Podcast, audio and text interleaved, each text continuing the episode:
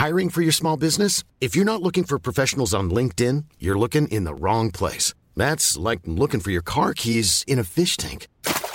LinkedIn helps you hire professionals you can't find anywhere else, even those who aren't actively searching for a new job but might be open to the perfect role. In a given month, over 70% of LinkedIn users don't even visit other leading job sites. So start looking in the right place. With LinkedIn, you can hire professionals like a professional. Post your free job on linkedin.com slash people today.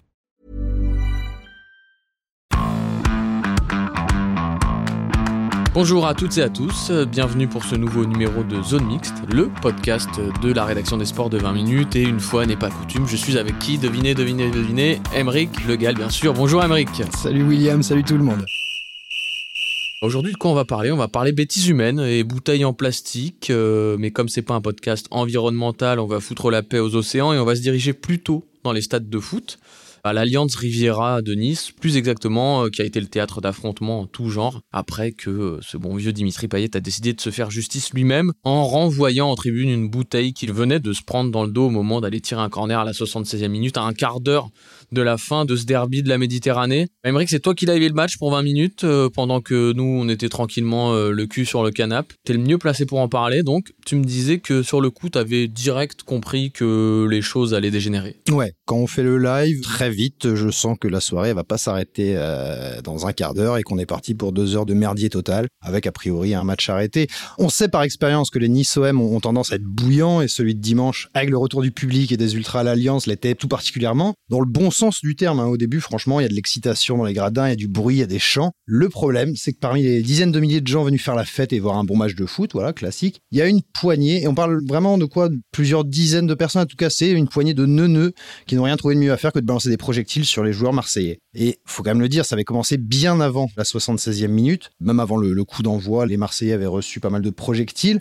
Les joueurs ont même prévenu l'arbitre hein, du comportement agressif de certains supporters de la Populaire Sud, qui est le virage euh, des Ultras de Nice. Mais euh, bah, celui-ci a préféré fermer les yeux, peut-être pensant que arrêter le match ne ferait qu'empirer les choses. Le problème avec ce type de réaction, eh ben, c'est que ça pousse les joueurs à se faire justice eux-mêmes.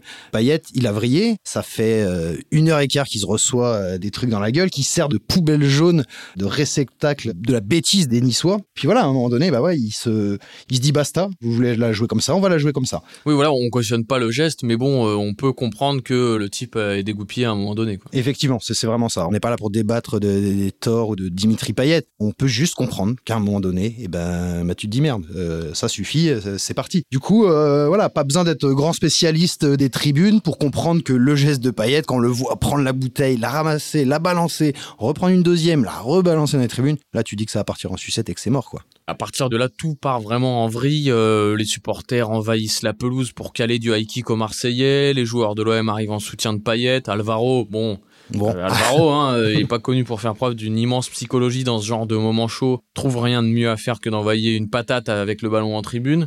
Là, c'est parti, quoi. C'est Fight Club, euh, des bastons qui commencent à éclater de partout. euh, Ouais, c'était de n'importe quoi. Ça partait vraiment dans tous les sens. On a tous vu cette vidéo après coup de, de l'adjoint de Sampaoli, euh, sémillant euh, Pablo Fernandez, euh, aka euh, le Manny Pacquiao de Rosario, qui a mis un crochet du droit ou une manchette dans, dans le plexus, dans le larynx, euh, carotide de supporter niçois, on sait pas. Le mec s'est écroulé sur la pelouse direct et pourtant c'était une marmule, hein, le bonhomme. Mais quand tu vois le degré de violence de ce coup, c'est complètement dingo. Je note quand même que ce supporter est encore hospitalisé. Et après, il paraît que même en tribune présidentielle, c'était n'importe quoi. Il y a eu des insultes. José Cobos, ancien joueur du gym et adjoint au sport à mairie de Nice, il a raconté qu'il a dû carrément séparer les deux présidents, Jean-Pierre River et Pablo Longoria. Sinon, les mecs allaient se foutre sur la tronche, quoi.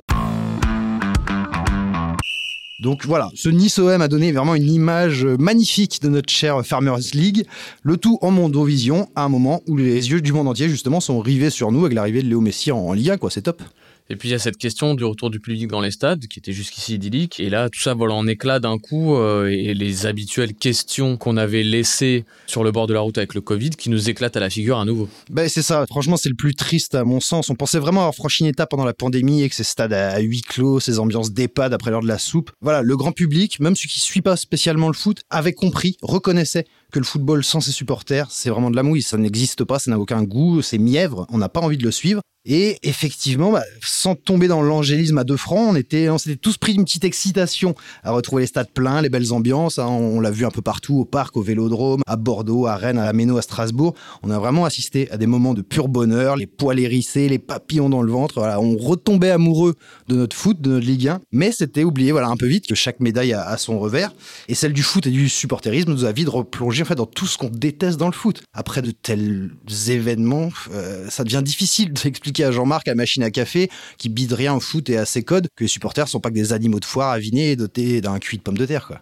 Et là, tu touches euh, le problème central. Ces images de violence sont de nature à ruiner le travail de celles et ceux qui œuvrent depuis des années en coulisses mhm. pour faire valoir justement euh, les droits des supporters dans un pays qui, euh, bah, disons-le, a longtemps opté pour la politique du tout répressif, avec des interdictions de déplacement à gogo et des arrêtés préfectoraux qui frôlent parfois le ridicule. On l'a vu encore assez récemment, c'est du côté de Brest. Ouais, pour Brest PSG, interdiction de porter un maillot du Paris Saint-Germain, alors que même en Thaïlande, ils ont tous des maillots du PSG. Mais bref.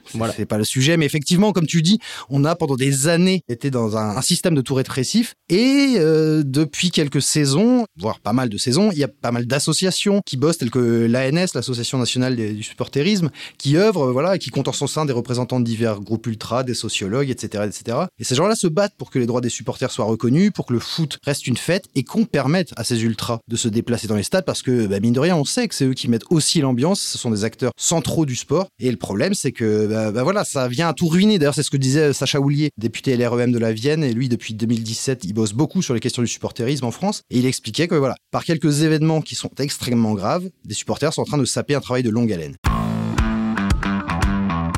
On s'est dit qu'on allait poser la question à Nicolas Ourcade, hein, le docteur S supporter qu'on appelle très souvent et qu'on salue aujourd'hui, sociologue à l'école centrale de Lyon euh, et membre des instances nationales du supporterisme. Alors lui, la théorie du c'est mort, ça va tout ruiner, il y croit pas. Là, je le cite, mais on est dans un contexte au niveau de la gestion des supporters qui a fortement évolué depuis 4-5 ans maintenant, avec une ouverture du dialogue entre les autorités publiques, ministère des Sports, autorités sportives, la Ligue et les associations de supporters représentées par l'ANS et puis les groupes ultra. Il dit qu'à son sens, ce dialogue est suffisamment stable et pérenne les objectifs sont suffisamment partagés, c'est-à-dire avoir des stades pleins et dans une ambiance festive avec un maximum de sécurité, pour que les événements de Nice ne remettent pas en cause ce processus. On espère qu'il aura raison. La question euh, à 2 milliards, c'est qu'est-ce qu'on fait pour ne plus revoir ce genre d'image Qu'est-ce qu'on peut faire? Qu'est-ce qu'on peut mettre en place? Effectivement, maintenant c'est la question qu'on va tous se poser. Je pense qu'il faut s'emparer de cet événement pour impulser une grande réforme dans la gestion du supporterisme en France et surtout pas faire comme on fait depuis des années, mettre des petites mesurettes à droite à gauche et puis la plupart du temps foutre la poussière sous le tapis. Il faut taper fort. L'Angleterre, on sait qu'ils ont eu ce gros problème euh, dans les années 80-90. Bon, ils ont eu des solutions qui sont pas forcément les meilleures tout le temps. Hein, euh, augmentation des billets, enfin gigantesque aujourd'hui pour aller voir un match d'Arsenal il faut claquer 150 boules quand tu vois la bouse qu'ils font sur le terrain. Ça revient quand même à exclure une catégorie ah sociale quand même. Complètement. Il y a une sorte de discrimination sociale comme quoi euh, les pauvres sont des bœufs et les riches se comportent parfaitement. Donc euh, c'est peut-être pas à ça qu'il faut en venir. En revanche, et là où on pourrait s'inspirer de leur système, c'est les sanctions individuelles. Il y a suffisamment de caméras dans les stades, mais on peut zoomer jusque dans la narine du supporter du Paris Saint-Germain un virage Auteuil pour identifier ces mecs-là nommément et les sanctionner très fortement. Interdiction du stade de 10 ans, peut-être à vie, selon la gravité du truc. Je peux te jurer que si on commence à faire ça, dans trois mois, les mecs ne balanceront plus de bouteilles sur la pelouse. Hein. Ils se comporteront mieux envers les joueurs et envers euh, l'environnement. Le truc, c'est que, bah voilà, il faut un peu de courage politique et est-ce qu'on va y arriver? Je sais pas. Après la LFP, euh, bon, il y a eu une commission de discipline qui s'est réunie en urgence euh, mercredi pour livrer euh, un premier verdict, en plus de la suspension de l'adjoint de Sampaoli, la LFP a donné un huis clos total à Nice samedi contre Bordeaux, ce qui paraît logique et ce qui était attendu. La préfecture des Alpes-Maritimes a quant à elle ajouté 4 matchs à huis clos pour la tribune populaire sud. Outre ces mesures particulières, qu'est-ce qu'on peut imaginer plus généralement pour les stades en France?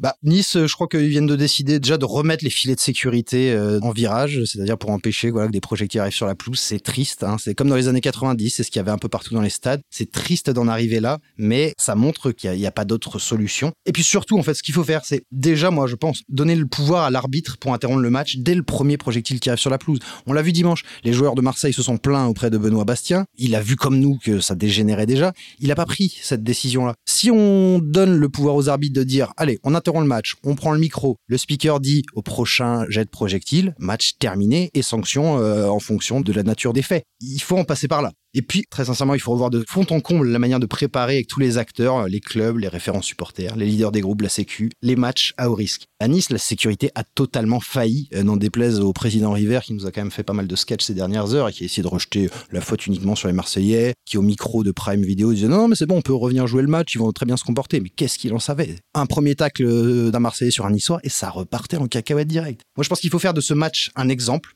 C'est d'ailleurs ce qu'a dit Pablo Longoria un dimanche, euh, tu l'as entendu comme moi, en refusant de revenir jouer contre l'avis de certaines autorités. Il a voulu simplement dire stop, on ne peut plus cautionner ce genre de comportement. Et je tiens quand même à dire, ça ne concerne pas uniquement les supporters niçois. Hein. On se souvient de Neymar au Vélodrome qui s'était fait euh, bombarder pour tirer un corner. On l'a vu dans d'autres stades, à Montpellier la dernière fois encore. La bêtise n'est pas l'apanage d'un seul club, c'est ça que je voulais dire, ou d'un seul groupe ultra. Hein. quand on voit les réacs absolument pas électoralistes de Christian Estrosi, le maire de Nice, ou quand on voit euh, voilà, que le préfet et la LFP n'ont rien trouvé de mieux à faire que vouloir reprendre le match coûte que coûte. Franchement, on se dit qu'on marche sur la tête il est grand temps que tout le monde fasse son introspection, qu'on agisse main dans la main. ça fait un peu euh, béni oui oui, mais c'est vraiment ça. Et pour faire des stades des endroits bruyants, festifs et sécurisés. Franchement, je pense qu'il n'y a que à ce prix-là que les événements de Nice OM euh, auront servi à quelque chose. On va s'arrêter sur ces belles paroles, justement, euh, pleines d'espoir et pleines de paix et d'amour euh, que tu nous sers là, Émeric. Aimons-nous les uns les autres. Aimons-nous les uns les autres. Et ben, zone mixte, en attendant cet amour réciproque est terminé pour cette semaine. Merci à tous d'avoir suivi le podcast avec nous. On se retrouve la semaine prochaine, euh, on l'espère. Hey, it's Paige DeSorbo from Giggly Squad. High quality fashion without the price tag. Say hello to Quince. I'm snagging high-end essentials like cozy cashmere sweaters, sleek leather jackets, fine jewelry, and so much more. With Quince being 50 to 80% less than similar brands. And they partner with factories that prioritize safe, ethical, and responsible manufacturing. I love that. Luxury quality within reach. Go to quince.com slash style to get free shipping and 365-day returns on your next order. quince.com slash style. Euh, pour euh, un sujet, un, sujet un, peu plus festif, un peu moins violent, voilà, un peu moins bagarre. Merci beaucoup et à la semaine prochaine. Salut tout le monde. Ciao. On ne va pas se quitter comme ça. Vous avez aimé cet épisode? Sportif, généraliste, sexo ou scientifique, varié mais toujours bien informé. Découvrez les autres podcasts de la rédaction 20 minutes sur votre application d'écoute préférée ou directement sur podcast au pluriel.20minutes.fr et merci de nous avoir écoutés.